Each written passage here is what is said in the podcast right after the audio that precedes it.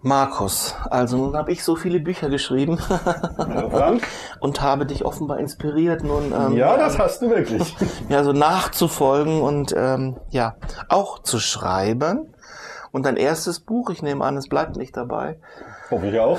ähm, das ist dieses Komm höher herauf. Und der Untertitel ist Visionen vom Berg Zion, dem Garten Eden und dem himmlischen Jerusalem. Also das klingt ja nun sehr abenteuerlich. Äh, Das war es auch, ja. Wie kann man denn also nun Visionen also darf, davon haben? Und ähm, ja, also erstmal schön, ich durfte dir ja helfen, so lektoratsmäßig irgendwie da, Ja. da ähm, dran mitzuwirken, dass das Buch in Form kommt. Und, äh, und dieser Titel Komm höher herauf, das ist ja ähm, aus der Offenbarung, aus einem der Sendschreiben, nämlich Ja. aus den Sendschreiben. Das ist ging wohl Jesus zu Johannes. genau, wo Johannes also gerufen wird nach den Sendschreiben eigentlich. Äh, wir sind noch nicht wir sind noch nicht fertig, ne? Hm, Komm mal noch was höher herauf und diese, diese Türe öffnet sich dann im Himmel und er kommt noch, noch höher hinauf und kriegt dann ja die ganzen anderen Dinge da aus der Offenbarung gezeigt, die äh, ja bis heute die Gemüter beschäftigen, Ja. was das alles bedeutet, was er dann da gesehen hat. Ja, jetzt hast du irgendwie ähnliche Sachen erlebt, würde ich mal sagen. Und natürlich, ähm, ja, mein religiöses Gewissen sagt, das darf doch gar nicht sein.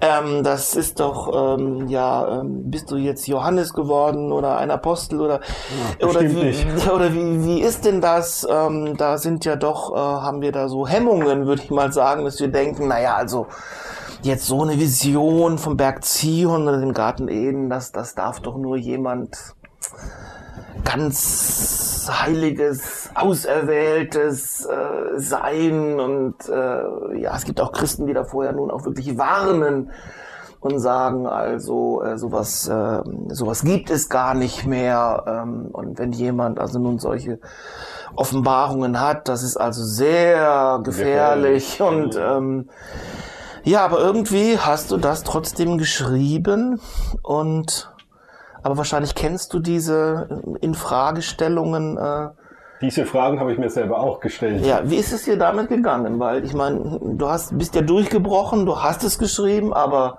ich nehme mal an, da waren auch viele Widerstände innerlich, äußerlich.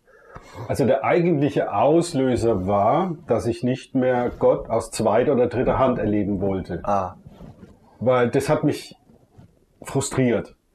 Ich habe super Zeugnisse von anderen Leuten gehört, äh, was sie mit Gott erlebt haben, aber ich habe nichts erlebt. Und da wir ja so schön sagen, auch in unseren Kreisen, dass Gott sich nicht geändert hat, er der gleiche ist gestern, heute und in aller Ewigkeit, dann muss es ja wohl an mir gelegen haben. ja, Aber ähm, ich konnte mich ja selber nicht verändern, sondern das kann ja nur der Heilige Geist in mir machen. Und ich habe mich dem geöffnet, diesem Prozess. Und dann kamen nach und nach die Visionen. Am Anfang ganz einfache Sachen, dass ich eine Wiese gesehen habe. Heute würde ich sagen, heute, ich, heute würde ich dann Jesus fragen, wo ist denn diese Wiese? Und wenn er mir dann sagt Paradies, kann ich sagen, aha, da war ich schon mal. Weil wenn du einmal an so einem Ort gewesen bist, bist du damit verbunden. Und dann kannst du immer wieder zu diesem Ort zurückkehren im Geist. Diese Visionen sind im Geist und sehen tue ich sie mit meinem Herzen. Das ist das, was die Bibel sagt oder was Paulus uns wünscht, erleuchtete Augen des Herzens, Ja. dass wir die bekommen, dass wir das mit dem Herzen sehen können. Ich sehe das nicht mit meinen natürlichen Augen, sondern ich sehe das mit meinem Herzen. Ja. Ja, du schreibst hier in diesem Buch natürlich, ähm, also das ist natürlich schön für mich, dass du sagst, also dieses Buch, äh, die Geisterstadt, äh, hat für dich irgendwie da eine initiale Wirkung gehabt. Insbesondere die Geschichte mit dem kleinen Martin. Was hat es damit auf sich? Ähm, als ich diese Geschichte zum ersten Mal gelesen habe, in deinem Buch Die Geisterstadt, ähm, da geht es um den Martin, der im Inneren von dem Gro großen Martin ist, in, seiner, in seinem Herzen, aber in einer Höhle, völlig verwahrlost. Und Jesus ging dann rein und hat ihn rausgeholt. Dann war mir irgendwie intuitiv sofort klar, das gleiche Problem habe ich. Ich habe keinen Zugang zu meinem Herzen mehr. Oh. Ähm, dann habe ich natürlich, wie in dem Buch auch Jesus gebeten, er möge doch bitte mal zu dem kleinen Markus in dem Fall hingehen und ihn da rausholen. Ich hatte es dann zwar eigentlich vergessen, aber dann hat Jesus mir das wirklich geschenkt. Er hat meine Bitte ernst genommen. Wobei ja. ich, ich selber sie schon wieder vergessen hatte und hat mir dann Zugang zu meinem Herzen über den kleinen Markus geschenkt. Ich habe den dann irgendwann im Geist in meinen Armen gehalten und das war ein sehr freudiges Wiedersehen, weil wir waren 20 Jahre, 30 Jahre getrennt voneinander. Keinen Zugang mehr zu mir als Kind und zu dem kleinen Markus und zu meinem Herzen.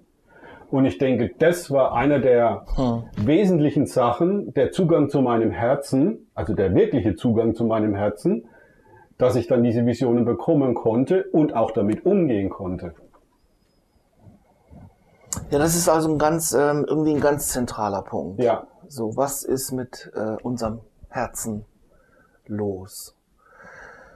Ich meine, du hast jetzt ja diese Erfahrungen gemacht, den Zugang zu deinem Herzen wiederzufinden. Und ja, die Bibel sagt ja auch, dass im Herzen eigentlich das Leben, die Quelle des Lebens entspringt. Ja. Und ja, wie wollen wir lebendige Christen sein, wenn wir gar keinen Zugang zu unserem Herzen haben? Aber wie ist das überhaupt möglich? Also wie kann man deiner Meinung nach jetzt Christ sein und bekehrt sein, aber trotzdem keinen Zugang zum eigenen Herzen haben. Ja, das geht auf einer Verstandesebene. Nur, das bewirkt nichts. Da ist nichts nachhaltige Veränderung dabei. Ohne den Zugang zum Herzen also kann Gott mich nicht verändern. Er, also er braucht, ich muss ihm natürlich die Erlaubnis geben, ihm mein Herz zu verändern, ist ja ganz klar. Und ich habe das dann auf sehr krasse Art und Weise in einer Vision beim Vater erlebt, wie er mein Herz rausgenommen hat, hat es verwandelt, dann wurde es Licht und hat es dann wieder eingesetzt. Ja. Also so hatte ich mir diese Stelle aus Hesekiel, wo wir ein neues Herz bekommen, einen neuen Geist, ja nun wirklich nicht vorgestellt. Aber das sind halt die Bilder, die ich verstehe. Andere bekommen andere Bilder von Gott dafür. So hat er mir das klar gemacht, ich brauche wirklich ein neues Herz. Mit dem alten Herz, das versteinerte Herz, funktioniert das nicht. Und damit kann ich ihn auch nicht richtig wahrnehmen. Und selbst wenn ich, ich habe ja vorher auch schon Prophetien, prophetische Eindrücke bekommen, aber die waren ja. auf einer ganz einfachen Art und Weise. Nicht so tiefer gehen wie diese Visionen, die ich in meinem Buch beschrieben habe. Nur ohne diese Verwandlung hätte ich das Ganze nicht äh, verstehen können. Es ist auch so, ich sehe, mein Herz sieht wie so ein 365 Grad Rundumblick. Aha extrem viel. Ja. Mein Verstand ist erstmal völlig überfordert davon. Ja. Das heißt, ja. mir geht es so, wenn ich solche Eindrücke bekomme oder sagen wir mal Videosequenzen, muss ich mit Jesus, mit dem Heiligen Geist oder dem Vater darüber reden. Ja. Damit er mir was erklären kann, was ich denn da überhaupt gesehen habe, dass mein Verstand mitkommt und meine Seele. Ja. Weil das ist viel zu viel. Nur innerhalb dieses Prozesses wird es dann einfacher. Gut, aber du würdest sagen, im Grunde alles liegt daran, dass wir den Zugang zu ja. unserem Herzen gewinnen. Und ich dachte eben so, man betet ja gerade am Anfang, Jesus, komm in mein komm Herz. In mein Herz, ja, und weiß überhaupt nicht, was das bedeutet, ja. in welches Herz? Ja. In das steinerne? Ja. ja, was soll er in dem steinernen Herz machen? Er muss es austauschen. Aber das ist natürlich ein Prozess. Ich dachte mir, Gut, ich habe das in dem Bild gesehen, wie der Vater mein Herz rausgenommen hat und hat ein mm. erleuchtetes Herz wieder rein. Aber so einfach war es nun denn wirklich nicht, sondern das war natürlich ein Prozess. Ich habe vielleicht das Ende des Prozesses da gesehen. Ja, ich bin mir nicht sicher. Ich glaube, das war nicht das Ende des Prozesses. Ja, ja. Äh, Gott muss mein Herz noch weiter verwandeln. Aber das war halt mal ein Bild dafür, dass es möglich ist. Ja, also du hältst es für möglich, dass man also bekehrt ist und man hat Jesus in sein Herz eingeladen aber dennoch hat man selber zu diesem Herzen, keinen in das Zugang, man ja. Jesus eingeladen hat, ähm, keinen Zugang. Oder nur ganz wenig. Und dann erfährt man von Jesus auch entsprechend ja, wenig, weil er ja im Herzen. Genau, er lebt ja in unserem Herzen. Christus in uns, sagt ja die Bibel dazu. Und wenn wir das nur im Verstand versuchen zu analysieren, die Bibel, ja, dann kommt nur Verstandessachen raus aber nicht eine tiefe, intime Beziehung zu Gott, zum Vater, zum Sohn und zum Heiligen Geist. Das funktioniert nicht. Das funktioniert. Die Bibel ist der Wegweiser dazu, diesen Weg zu gehen. Aber den Weg müssen wir mit ihm gehen. Ja. Ja, das ist die alte Geschichte, äh, der Finger, der auf den Mond zeigt. Ähm, es geht nicht um den Finger, sondern eigentlich um da, das, worauf der Finger zeigt, auf den Mo Ja. um den Mond. Ja, ich dachte an die Bibelstelle, auch die Liebe Gottes ist ausgegossen in eure Herzen Ja. durch den Heiligen Geist. Und wenn man also zum Herzen keinen Zugang hat, dann Wird es mit der Liebe schwer. ja, dann wird das mit der Liebe also sehr schwer. Da kommt wieder nur eigene Liebe raus, aber die ist völlig unzureichend. Wie würdest du denn sagen, also dieser Punkt ist so wichtig, deswegen muss ich ein bisschen darauf rumreiten mit dem, mit dem Herzen und dem kleinen Markus und so weiter, diesem Kind in uns. Ähm, ja, also am Anfang, also gut, also am Anfang, als wir kleine Kinder waren, war ja das Herz wohl, da war das ja wohl noch intakt, diese, Ja. diese Verhältnisse, diese inneren, Ja. diese inneren Verhältnisse zwischen Herz und, und Seele, Herz und Verstand. Ähm, aber irgendwas fängt dann an oder irgendwas kommt ja, was das jetzt dann anscheinend ja unterbricht. Also bei mir, das hat mir der Heilige Geist dann viel später gezeigt, was es war. Ich wurde fünf oder sechs Jahre, war ich da vielleicht, wurde ich operiert, meine Mandeln. Und damals gab es noch nicht diese Spritzen, sondern das hat man mit Äther gemacht. Ja. Also so Tropfen auf so eine Maske drauf und dann war man irgendwann weg. Ähm, Äther kann man nachlesen in Wikipedia, das ist eine psychoaktive Substanz. Und äh, das war ziemlich heftig, wie der Heilige Geist mir das nochmal gezeigt hat. Das war so, als ob jemand äh, in dem Moment, wo ich weggetreten war, so wie ein, ein Stahldraht oder Stahl, ähm, so ein Maschendraht über mich drüber zieht und mich total festzieht. Und da kam Angst, unheimliche Angst in mein Herz hinein und das hat den Zugang blockiert. Das war also nicht ein schleichender Prozess bei mir, sondern das war auf einmal in diesem Moment. Ja, erzählen, erklären konnte mir das damals natürlich niemand. Ich wusste auch nicht damit umzugehen. Nein, nein. Irgendwann bin ich wieder aufgewacht Was und Kind. hatte dann keine Mantel mehr, aber dass der Zugang zum Herzen weg war, ist, war mir damals überhaupt nicht bewusst. Ja, Ich habe es nur später an Auswirkungen gemerkt ja. dass ich äh, überhaupt keine Herzensbeziehung auch zu anderen aufbauen konnte.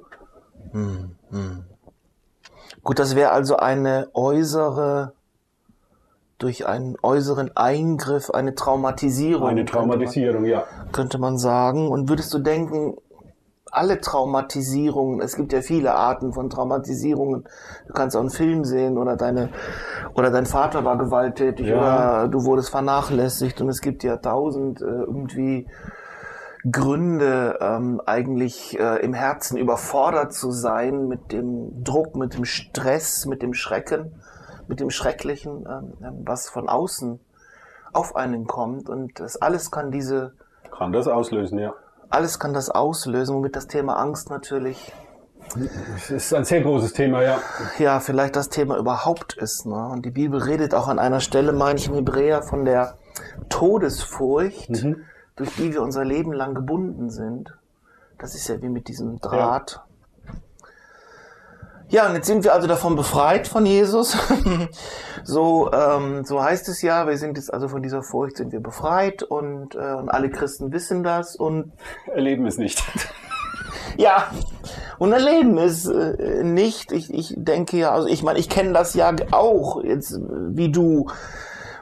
Ich habe das jetzt nicht so erlebt, aber es gab genug andere Gründe, die mich auch da von meinem Herzen äh, abgeschnitten haben. Und das hat alles mit, mit dieser Furcht, mit Isolation zu tun. Ich denke manchmal auch bei den Männern ist es meines Empfindens nach oft noch schlimmer wie bei, wie bei Frauen. Ich habe immer Männerarbeit gemacht und festgestellt, also bei den Männern scheint oft diese Trennung zwischen Kopf und äh, Herz noch, also noch massiver zu sein, wie bei den Frauen. Würdest du das auch so, so, so sehen oder? Ja, würde ich durchaus sehen, weil von Männern vor allem wird ja viel Leistung verlangt. Liebe gegen Leistung, in diesen äh, war ich ja auch gefangen. Ich habe versucht, Liebe zum Beispiel von meinem Vater zu bekommen gegen Leistung, indem ich gute Leistung in der Schule gebracht habe. ja. Hat mich natürlich auf der einen Seite sehr weit gebracht, indem ich studiert habe und es auch abschließen konnte. Aber auf der anderen Seite, die Liebe ist immer unerfüllt geblieben, weil ich habe sie an der falschen Stelle gesucht. Ja. Weil mein Vater war, konnte sie mir nicht geben. Das ist aber auch ein Teil des Heilungsprozesses dann gegeben, gewesen, wo der Heilige Geist es mir aufgezeigt hat, warum mein Vater das nicht konnte. Der kam traumatisiert aus dem Krieg zurück. Äh, ja. Das ist natürlich ein großes Trauma, ist klar. Der musste als Jugendlicher, wurde er eingezogen. Ja, ja, Und der nächste Punkt ist das fehlende Vertrauen. Wir haben dieses Urvertrauen in Gott nicht, das wir eigentlich als Kinder mal hatten. Ja, ja. Und das muss erst wieder nach und nach von Gott zurückgegeben werden oder aufgebaut werden, dieses Urvertrauen in ihn. Und dann können wir uns auf den Prozess einlassen, wieder Zugang zu unserem Herzen zu bekommen, auf diese tiefe Heiligung, Reinigung und diese ganzen Prozesse. Ja, also alles steht und fällt eigentlich mit ähm, dieser Herzens Erweckung, mit dem Zugang zum Herzen und äh, vieles äh, verstellt diesen Zugang. Ja. Also ich meine, mir ging es auch viele Jahre, äh, als ich schon Christ war, ging mir das viele Jahre äh, so, das war im Grunde wie vorher in gewisser Weise. Ja. dass äh, ich da also ganz abgeschnitten war und dann auch mich gewundert habe, dass wenn Leute darüber geredet haben, dass sie Gott erleben oder dass sie die Liebe Gottes erlebt haben und ich hatte oft den Eindruck, bin ich jetzt hier der Einzige, der, es nicht hat. der das jetzt also nicht irgendwie so erlebt, die große Liebe Gottes und ähm, und wenn dann darüber gesungen wurde, dann kam ich mir wie ein Lügner vor. Ja, so weil ja, ja ich gar nicht sagen konnte, dass, dass ich das wirklich äh, so äh, erleben würde. Natürlich äh, war ich voller ähm, voller Zweifeln, voller Anfechtungen darüber, äh, wieso das so ist. Und der Teufel brachte eben wahrscheinlich, vielleicht war es bei dir auch so, vielleicht, ja, ich habe inzwischen festgestellt, bei ganz vielen Leuten ist es das, dass so eine Stimme ihnen sagt, ja, du bist eben ein Sonderfall. Also bei dir ist das eben anders bei wie bei den anderen. Das nicht funktionieren. Ja. ja, du hast also irgendwas da in deinem Leben, das ist eben nicht normal, das ist eben bei den anderen ist das gar nicht. Und bei dir ist es das doch so. Und, ja, äh, das kenne ich sehr gut. ja, fiese Geschichte, ne? Ja, damit das Video nicht zu lang wird, machen wir vielleicht noch einen zweiten Teil. Ja, auf jeden Fall. Gerne. Bis gleich.